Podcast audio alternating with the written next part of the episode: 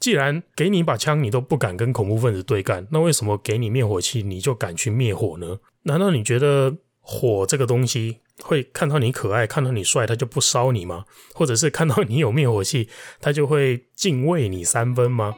更加不会吧？我们都说水火无情，不是吗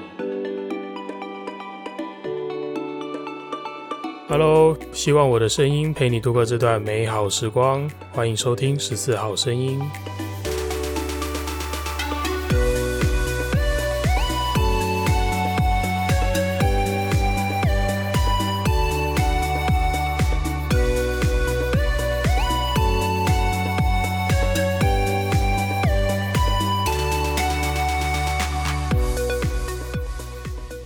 又是我，我是佛丁，欢迎收听这一集的十四号声音。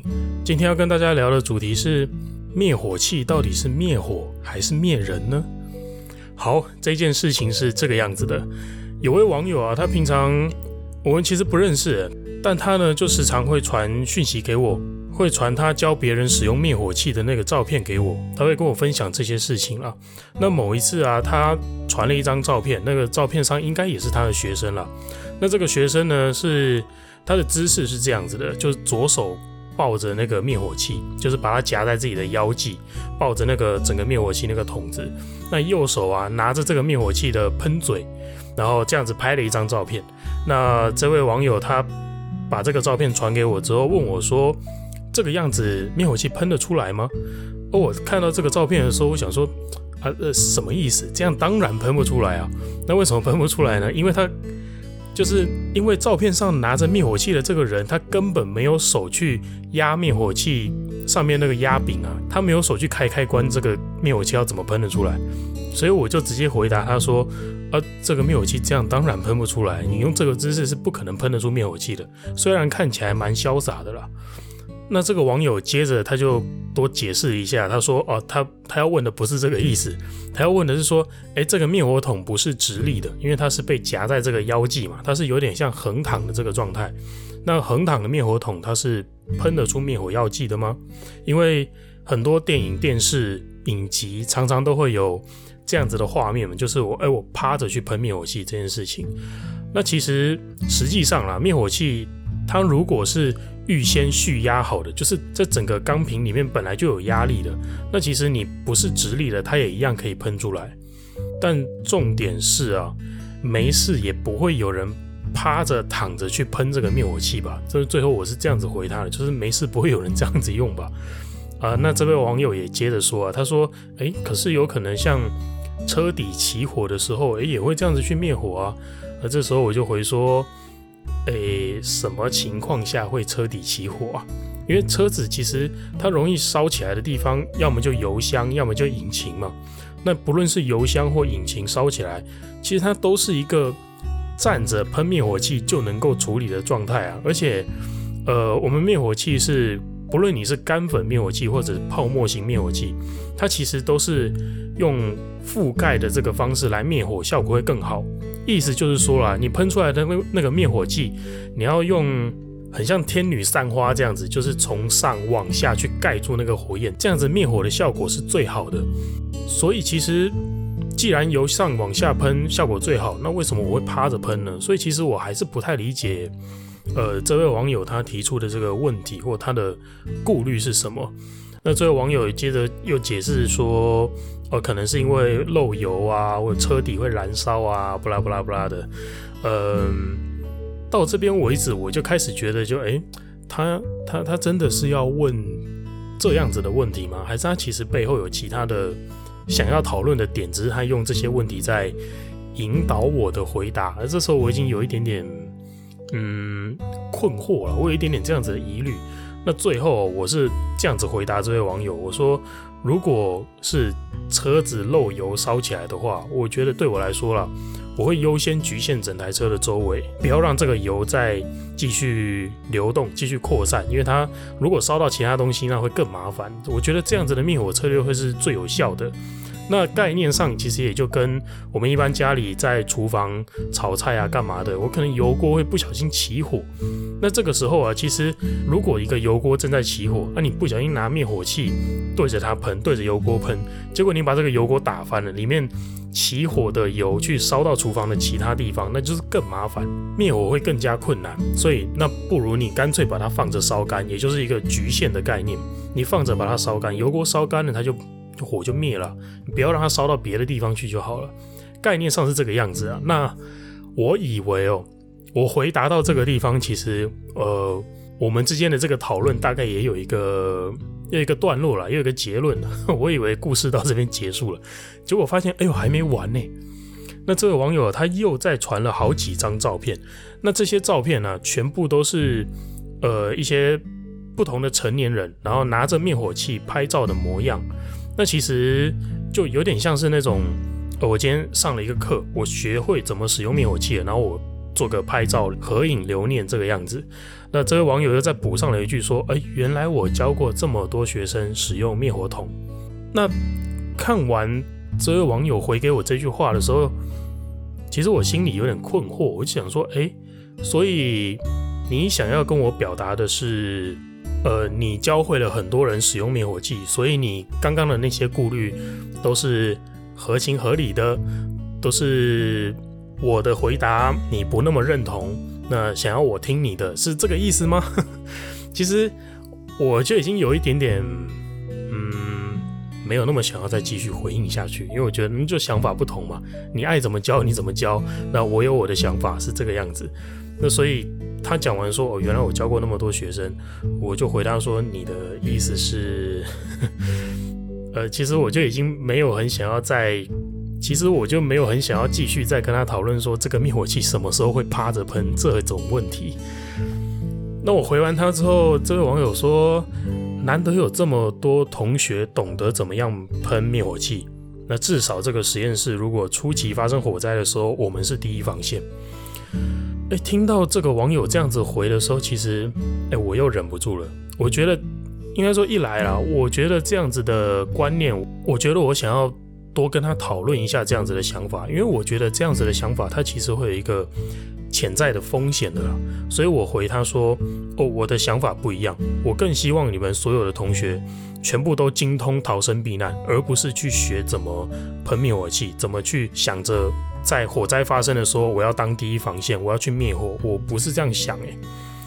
那基于以上这样子的这段讨论呢，就让我有了今天这个主题的灵感。因为我觉得我想要跟大家分享一下，为什么我会更希望一般人学会逃生，而不是学会灭火。那甚至我更主张，在做防火宣导的时候，在担任防火宣导的讲师的时候，是根本不用教一般民众去使用灭火器的，因为我觉得在真正遇到火灾的时候，对于一般民众来说，这样子的观念会对你来说更加的安全，你的生命会更加的有保障。如果你对这次的题目有兴趣的话，让我们继续听下去吧。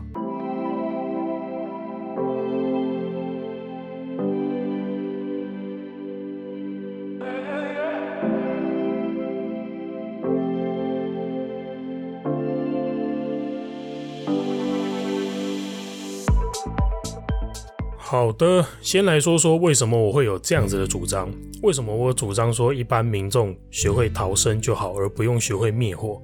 其实最简单的原因就是使用灭火器比较危险啊。它既然是一个比较危险的事情，那我干嘛要教你比较危险的一个作为，比较危险的方法，而不是去教你逃生，去教你更安全的去应对火灾？那为什么说使用灭火器比逃生还要更加危险呢？其实我觉得灭火器的存在，它本身就是一个蛮大的迷思了。就是诶，到底为什么灭火器不安全呢？我们都以为灭火器它是一个消防安全设备啊，拥有它我应该会更加的安全啊，理应上应当如此，不是这个样子吗？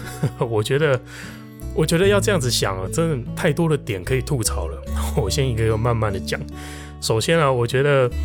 灭火器啊，大家都知道它是拿来灭火的，对吧？但是我们有多少人真正的拿起灭火器起来灭过火呢？你确定你真的会使用灭火器吗？或者你学过灭火器，但是你现在记得吗？或者你未来要用的时候你记得吗？那就算了，我假设哦，你都记得，你都知道怎么使用好了，你精通使用灭火器好了，但是你要怎么保证今天你面对的这场火灾是灭火器打得了的？是你手上的这支灭火器保证能够打熄这场火灾的？像我们每次消防队。出勤通通都要全副武装，只要接到火警案件，我们不论它是大火小火，我们一律都全副武装赶到现场去。即使大部分到了现场之后，我们发现，哎，只是啊、瓦斯炉忘记关了，哎，厨房烧火烧水烧干了，没注意到。即使只是这个样子而已，那我们就到时候再把装备脱掉嘛。我们每次都是用这种规格在面对潜在的火灾，而且我们都是受过好几个月火灾抢救训练的人，加上我们有专业的装备、专业的防护，我们才敢说自己是专业的打火，我们才敢说哦，这场火由我来灭，这是可以的。那我们都要用这样子的条件规格去面对火灾，而为什么一般民众会觉得光凭着我手上的一支灭火器，我就可以去做跟消防队一样的事情呢？这其实就已经是一个蛮吊诡的事情嘛。听到这边可能会说：“哦，没有啊，我们当然是会判断小火还是大火嘛，我们不会很盲目的说看到火通通都拿灭火器去打嘛，小火我才会去灭它。”但是这个问题很有趣哦，重点就是那我们怎么判断小火还是大火嘛？当我在跟这位网友分享这一段。过程的时候，这位网友回我说：“哦，火焰高度二十五公分以下，我们就会灭火。”那好啊，问题在这里，就是二十五公分怎么量？那就算你真的测得准二十五公分好了，你的眼睛自带测距仪，自带那个量测长度的这个尺，呃，你一看就知道这一团火焰二十公分，那你保证二十公分的火焰叫做安全吗？那再来反过来，你一看这团火焰三十公分高，三十公分就一定灭不了吗？这件事情其实你会发现它是说不准的，也有人提过其他的参考值，比方说，诶，当我发现火焰高度超过膝盖的时候，超过我的膝盖的时候，我就不要去灭它，我就逃跑。那低于我的膝盖的时候，我就可以尝试着灭火。那像这样子的标准，其实它也有一个吊诡的地方，就啊，我身高长得比较高嘞，万一是姚明的膝盖怎么办？姚明的膝盖搞不好跟 搞不好跟我刚出生的女儿一样高，比我女儿还要高，那怎么办？那或者是今天，诶，今天我的这位学员他是一个小芝麻啊，身高不到一百五十公分，那怎么办？他的膝盖高度真的就能够当做火势大小的一个判断基准吗？那这也是个问号嘛。好，再来，我们更延伸一点讨论，我们进火场去打火啊。教我们火灾抢救的教官，或者是现在在一线外勤指挥救灾的长官，永远都会提醒我们这句话，叫做“火场瞬息万变”，叫大家要小心的意思。那火势的扩大速度啊，其实它真的远远超过我们的想象。这样讲可能大家还不太会相信。如果各位有兴趣的话，可以去 YouTube 搜寻关键字。去搜寻 fire spread，就是火灾火燃烧的速度，或者是 fire room 这两个关键字搭配一起去搜寻，你就可以搜寻到很多很多国外的那种家里的监视器的影像，或者是做实验实验这个火燃烧的速度的这些影像记录。最经典的一个就是在。国外我们会有很多家庭，他家里会布置圣诞树嘛？那圣诞树上面不是都会挂很多那种呃接电线的那种灯饰嘛？缠绕着这个圣诞树。那像这样子的这种圣诞树装饰，它其实因为毕竟有使用电器电线，那一不小心短路，诶就烧起来。这个影像啊，就是在记录说这样子的一个圣诞树烧起来的时候，它的那个火势燃烧的速度到底有多快？那我跟大家描述一下这个影片的内容。从这个圣诞树的地面的部分呢、从冒出火苗开始，我掐表计算，这个火从地板这个火苗烧到这个房间的天花板，大家猜一下，只要多少时间？需要三十秒吗？一分钟吗？这个火苗从地面上冒出来到烧到天花板，只要四秒钟。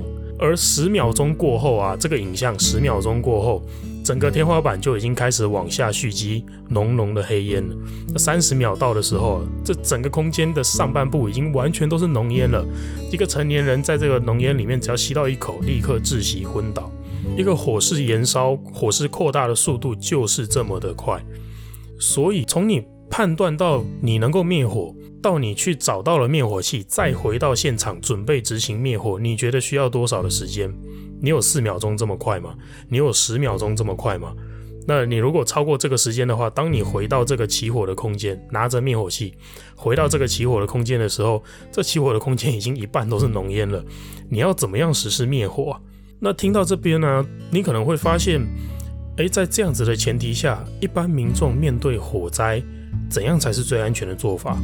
那其实应该是跑吧，应该是逃生避难吧，逃生避难才是最安全的做法。就算你身边有灭火器，好像也一样不安全啊。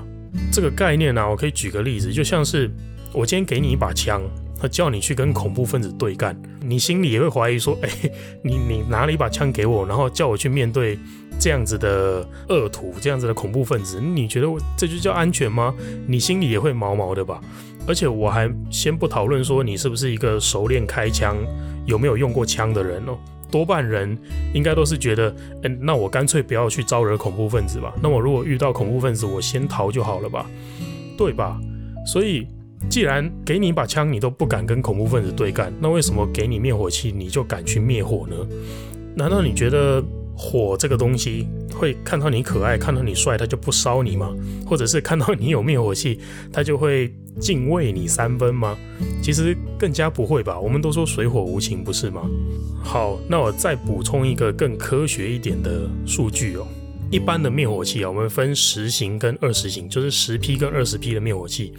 那些标榜居家用的那种三型、五型的那很像小玩具的灭火器，我就先不讨论了。我们先讲十型的，就是最标准的那种 type 就好了。十型的灭火器它大概总重六点三公斤，而二十型的灭火器至少十公斤以上。不管它是六公斤或十公斤的，这怎么想都不是一个我们能够随手就掏出来用的武器吧。更何况啊，在我发现有火的时候，我还要跑一段路去拿，拿到了之后再回到这个我刚发现起火的这个场地去实施灭火。那我灭的这个火还是一个我没把握一定能够把它灭掉的。那执行灭火这件事情，听到这边大家不觉得它其实超级危险吗？再来啊，一个实型的灭火器，标准的灭火器哦，它的喷射时间。规格表上面写哦，喷射时间超过十秒钟，这是什么意思？就是，呃，我今天把这个灭火器交到你手上，OK，法规规定它验收通过的这个规格哦，说它只要能够喷超过十秒就过关了。那它有没有可能喷十一秒就不能再喷，喷十五秒就不能再喷了？那你觉得，呃，这个武器我只让你用十秒钟，然后让你去面对火灾，你有把握吗？你安心吗？我举个打电动的例子好了，今天今天你要打一个大魔王，然后有一个你有一个绝招，呃，只能用十秒钟，我还不能保证可不可以用更久哦，它可能十一秒就停，它可能十五秒才停，这样的绝招你觉得好用吗？而且你面对的还是一个每一秒钟都在增强的火焰大魔王，那 这个十秒钟的绝招你觉得够用吗？那今天其实你拿灭火器去灭火。就是这样子的概念，所以基于以上种种，我是认真的觉得灭火器的这个存在，它其实很尴尬。它主张安全灭火，但是实际上这样看来，安全跟灭火的功能在一般民众手上啊，我都打了一个问号诶，而且甚至还有一个。呃，提供大家一个有趣的新闻啊，哦，虽然啊，我不能说有趣，因为这件新闻有人因为这样受伤。呃，这个新闻是这样，它是二零一八年一月八号的一个新闻。那新闻的标题啊，大家可以拿这个标题去搜寻，真的有这样子的新闻。新闻的标题是说，拿三十八年的灭火器爆炸，肉松店的老板好心救火，反而被炸到肋骨断裂。好，这个案件为什么我会特别有印象呢？因为这个案件描述的这场火灾，正好是我去救灾的那一次火灾。在这个火警现场啊，本身啊，火警本身没有造成任何人伤亡，但是有个民众受伤非常严重。他不是被火烧到，他是热心的一个隔壁店家的老板，他拿了灭火器想要去灭火，结果这个灭火器在他拉开插销的那一瞬间，灭火器直接原地爆炸。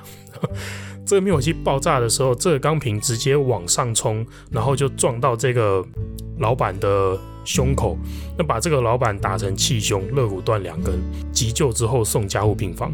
当然，他最后是伤势是没有大碍了，只是这件事情可怕，就是可怕在，哎，你随手抓了一个灭火器，你把它当成一个救火的神器，你认为它是你对抗这场火灾的武器，结果它在你手中，结果它在你身体下方原地爆炸。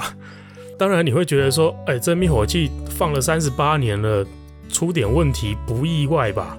好吧，那我就想问，灭火器按照规定来说啦，每三年就要送检验一次。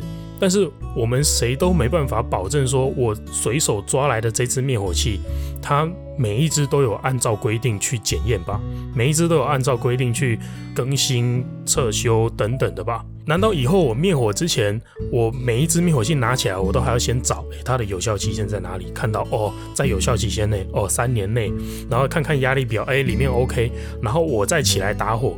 那我就看看那团你准备要打的火，在你检查完这些东西之后，它已经烧到不知道什么地方去了。这团火是不会等你的啦。其实蛮早之前就有不少朋友问过我说：“诶，我家里到底要不要摆灭火器？”那其实我都斩钉截铁的回答这些朋友说：“不用摆灭火器，一支都不用准备，你就乖乖的装好住宅用的火灾警报器就够了，这样子就已经完全安全了。为什么呢？因为当你有了灭火器哦，你就会想着去灭火，你就会觉得这个东西可以帮你对抗火灾，那你就不会在第一时间想着你要去逃生，你要去避难。但是我们都没有意识到的是，而我面对的这个火，它其实是一个未知而且变化非常快速的环境。我们明明不是专业受训的消防员，为什么我们要想着拿到了一支灭火器，我就可以去做跟消防队一样的事情？所以，其实最好的方法就是，我根本不要把自己丢在那个未知而且变化快速的环境去做判断嘛。我只是一个一般民众，我先跑就对了。我离开这个场景，我不要在那边纠结说这个火能不能灭，该不该灭，要拿什么东西来灭。我只要跑，我的性命就安全了。那保全性命才是对一般民众来说最重要的事情。甚至啊，是在做防火宣导的时候，我们在外面教人家怎么样。避免火灾或者怎么样可以应对火灾的时候，面对一般的民众啊，非必要的时候，我是主张不要教灭火器怎么使用的，连教都不教哦。因为我觉得一般民众根本不用学这些东西啊，你只要学好逃生避难，你的性命就已经安全无虞了，可以这么说。你要教灭火器不是不能教，但是除非你能够把这个灭火器的使用情境跟条件全部都讲得清清楚楚，让每个正在学的人都知道灭火跟避难之间，它成功失败的那个风险怎么样去权衡，而不要只是说，哦，今天我来教你使用灭火器，然后这个灭火器就是口诀拉拉压，口诀拉苗压扫，这样子灭火器就会喷，你就可以使用了。那这一件事情啊。你只是在教人怎么样把灭火器喷出来，怎么样把灭火药剂喷出来，你没有教他怎么样救自己一命。因为基于以上种种我刚刚讲的所有状况，就是你会知道，要灭一个火，并不是单纯的把灭火药剂喷出来就可以灭了，它还有很多的要素，很多的情境要去判断，要去权衡。所以，如果你只教人家怎么样把灭火药剂喷出来，你会让一般民众以为说，哦，我学会了这个，我就能够拿灭火器去灭火，我就能够当打火英雄，我就能够在初期火灾的时候成为第一道防线。那万一这个灭火器喷下去了，使用了，那发现火灭不掉怎么办？那会不会有可能因此延误他逃生？那他来不及逃生怎么办？难道就这样被烧死在火场里面吗？那最后是不是你这样子一教，教人家使用灭火器？是不是反而有可能会害死人？好吧，这是关于要不要教一般人使用灭火器跟一些灭火器使用上我的想法啦。这一集大半时间都在喷这个灭火器，喷了这么多，我觉得最后我还是要为灭火器平反一下啦。这个工具啊，它是有灭火的功用，没错，它是设计来灭火的，没错，但是。它只能在特定的情境和特定的条件都满足的情况下，它有灭火的功能。比方说啊，比方说今天你是某个大楼某个场所的自卫消防编组灭火班的成员，你在编组内的职责就是负责初期的灭火，而且你每半年都有受训一次。你的自卫消防编组分工明确，团队分工明确，你在第一时间能够找到灭火器灭火的同时，所有人都在进行避难，都在进行通报，这些事情全部都可以同时进行的话，这样的情境我就觉得，哦，好吧，OK，那你能在初期灭火，你把火打灭了，那就很棒。是这样子的条件，我觉得，诶，设计一个灭火器给灭火班的成员这样子用，我觉得还 OK 啦。虽然。真的要我说的话，我觉得灭火班也是人呐、灭火班也是血肉之躯啊，他们的命并没有比较能够拿来承担风险吧。所以，其实你真的要我说，我会说灭火班你也跟着大家好好避难吧。灭火这件事情还是交给专业的消防队来，还是交给有真正防护装备的消防队来解决就好了。好，最后总结一下吧。对于一般民众而言呢、灭火器真的是个尴尬的存在，它未必能够保证你的安全，也未必能够保证灭火，除非特定的情境和条件都满足，不然遇到火灾的话，走为上策，赶紧逃生避难吧。好了，以上就是今天要跟大家说明的一个主题，希望你会喜欢，更希望这些观念对你能够有帮助，让你更懂得在火灾发生的时候要怎么做才是真正的安全哦。好的，接下来是轻松的听众回馈时间，来读读这段时间收到的听众回馈吧。今天的听众回馈有两则，第一则是来自于鱿鱼，我们的十四号声音人气王鱿鱼学姐。鱿鱼说：“诶，我的留言被念到了，谢谢大家喜欢我的声音。”好，鱿鱼的声音真的是蛮赞的，他在第五十九集讲断食的这集内容当中啊。让他尝试着念了我们十四号声音的开场白哦，想不到很多观众都立刻回应说：“哦，开场第一句我耳朵就怀孕了。” 我就想说：“哎，这样子，等一下我的开场白是不是就会被鱿鱼抢去用了？未来每一集只要是我自己念我的开场白了，没有人要听啊，鱿鱼念我的开场白，然后大家都兴奋这样。”呃，好，鱿鱼的声音是真的蛮棒的啊，它确实是一个可爱又惹大家喜欢的声音，呃，很高兴大家喜欢。好，第二个回应是来自于婷，于婷说希望有更多的男性来宾，目前的男性来宾啊只有阿海而已。诶，十四号声音你要造福女性的听众啊。好，这个建议我觉得真的是蛮实际的啊，因为的确 十四号声音的所有来宾。唯一一个男的就只有阿海，和喜剧开港的阿海，他是一个很厉害的喜剧演员。那除了阿海之外，我没有再找过其他的男性来宾了。希望以后有机会，哎，又有很多男性来宾。你如果认为你有想要跟我聊的内容，适合投稿的内容，哎，当然也都欢迎啊。那说不定评估一下调性，我觉得，嗯，OK，可以，值得来做一集节目。那我们也就可以来合录一集节目喽。希望这样也能够让我们。来宾的这个男女比更加的平衡了。好，感谢于婷的建议。